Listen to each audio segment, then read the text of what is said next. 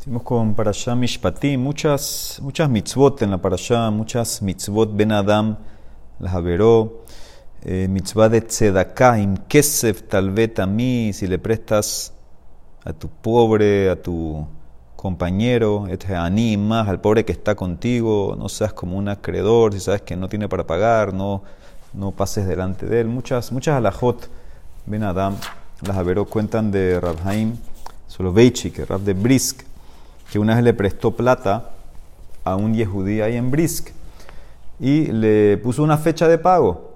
Cuando llegó la fecha, eh, este tipo, el deudor, el que había plata, no vino a pagar. Rafhaim no dijo nada. Ahora, Rafhaim, solo veis, no era una persona rica, pero sí tenía un corazón muy, muy grande y no podía ver nadie sufrir. Todo lo que tenía lo daba. Entonces, obviamente podemos asumir que necesitaba la plata para seguir prestando, dándole a otras personas. Pero pasó una semana, dos semanas, un mes después de la fecha de pago y nada. Y Rabhaim no dijo nada. Cuando finalmente Rabhaim se encuentra con el que pidió la plata prestada, con el deudor, este tipo le dice a Rabhaim, tú eres un batlán, tú eres como un incompetente, me prestaste plata y se te olvidó eres irresponsable. Así le dice este tipo a Rabhaim Soloveitchik. Rabhaim le dijo, no, obviamente no, no me olvidé. Es más, en verdad, traté de evitar pasar por tu casa. Había como un atajo de la casa de Rabhaim a la sinagoga que, que tenía que cruzar enfrente de la casa de este tipo.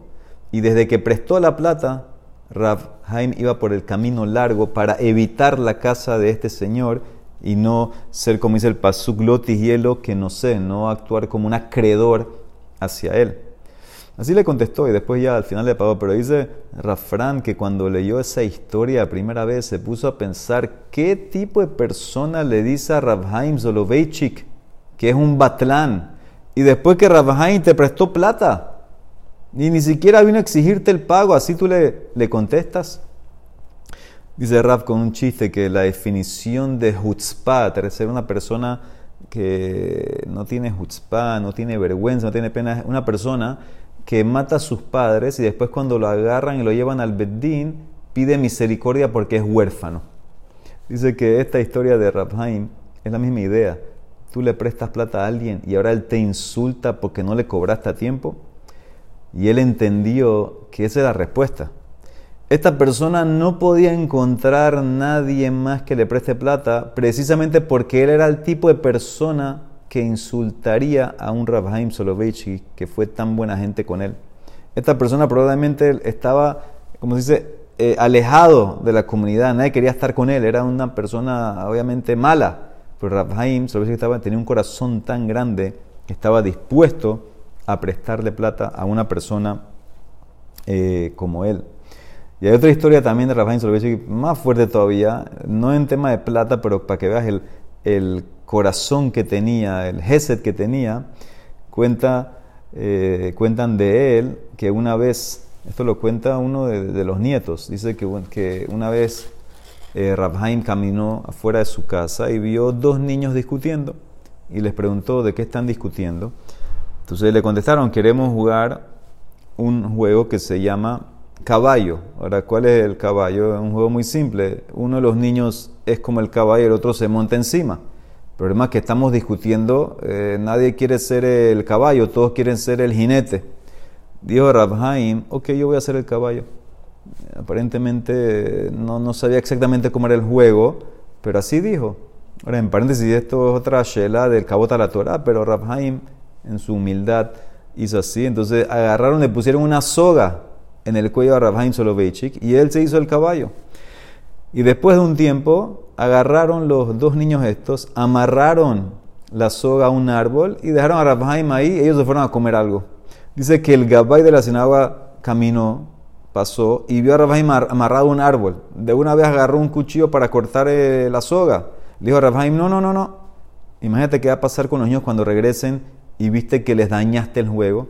Llama a los niños, búscalos y diles que yo me tengo que ir, que vengan a soltar la, la, soga, la cuerda esta. Increíble, Rabhaim Soloveitchik, él no quería pasar por una persona que le diera plata para no ser un acreedor, pero para hacer a dos niños contentos, no le importó tener ese rol de ser el, el, caballo, entre comillas. Pero vemos aquí la, el nivel que tenía, obviamente, Rab, la humildad él tenía. Después de este pasú que le sigue de prestar plata, dice el pasú que si coges eh, alguna garantía de alguien, tienes que regresarlo. Si es una ropa de día, tienes que regresarla, una ropa de noche, etc. Y porque si no, ¿con qué se va a acostar? Y si no, entonces va a gritar hacia mí y yo voy a escuchar porque yo soy misericordioso, soy, tengo compasión. Y así como Hashem tiene compasión, tenemos también nosotros que tener compasión. Tenemos que emular a Hashem. Cuenta Rav Zilberstein que una vez estaba en Netania y se encontró con un eh, amigo de él, un goy, que él venía de Suiza, que lo conocía Rab de, Suiza. Rav Zilberstein lo conocía este goy de Suiza. Entonces estaba en Netania y este goy parece que había venido a Israel porque necesitaba un tratamiento médico. Y el mismo Rav Zilberstein lo llevó al hospital Laniado. Y ahí le dieron el tratamiento que requería y pasó un par de semanas ahí y parece que se curó de la enfermedad que tenía. Y cuenta eh, Rav Zilberstein, él cuenta que se puso contento cuando vio eso e hizo eso, porque lo vio cómo se cumplió un neder que Rav de Klausenberg hizo en el holocausto. Dice que una vez a Rav de Klausenberg lo agarraron en el holocausto con tefilín y los nazis lo golpearon fuertemente en sus manos, estaban las manos eh, sangrando y lo dejaron tirado. Y el Rab no tenía eh, ningún tipo de venda, estaba caminando por ahí con las manos así llenas de sangre, sangrando.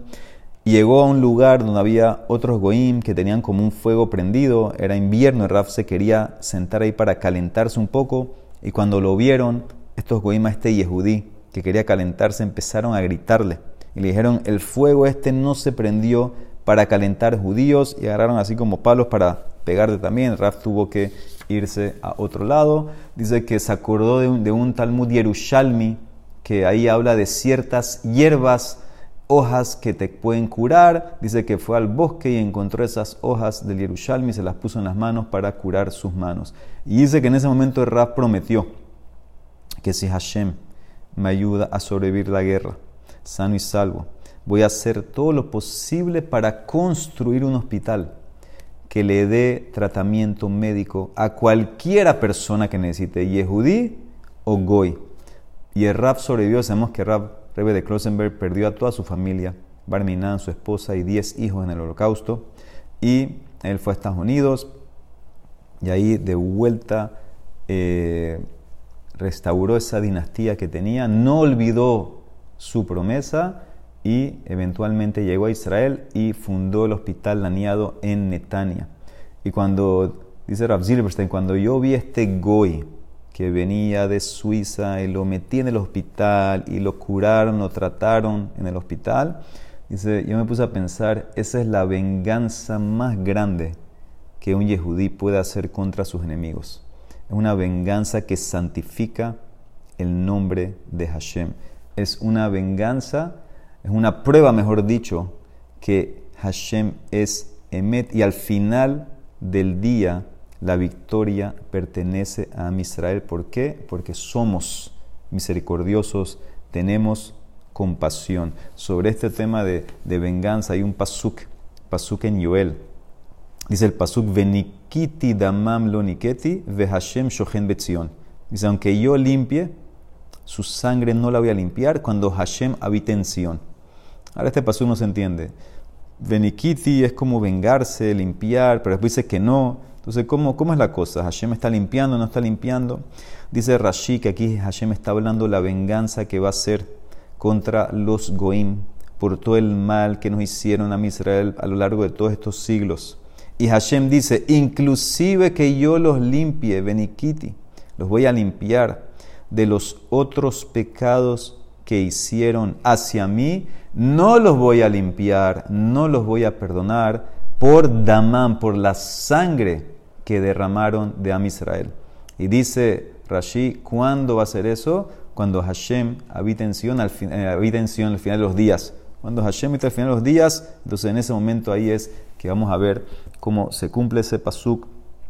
Ese es el consuelo para nosotros que Hashem está pendiente, Hashem está anotando todas las cuentas, nada se olvida, todo está pendiente para cuando venga ese gran día del Mashiach, ahí se van a arreglar todas estas cuentas y todo lo que los Goim hicieron a mis de la generación. Tenemos nosotros nada más seguir este musar, es lo que, dijo, lo que hizo Raf Klausenberg y seguir aprendiendo y emulando a Hashem de ser Hanun, compasivo, misericordioso con todas las criaturas en este mundo. Baruch Hanal Olam, amén de amén.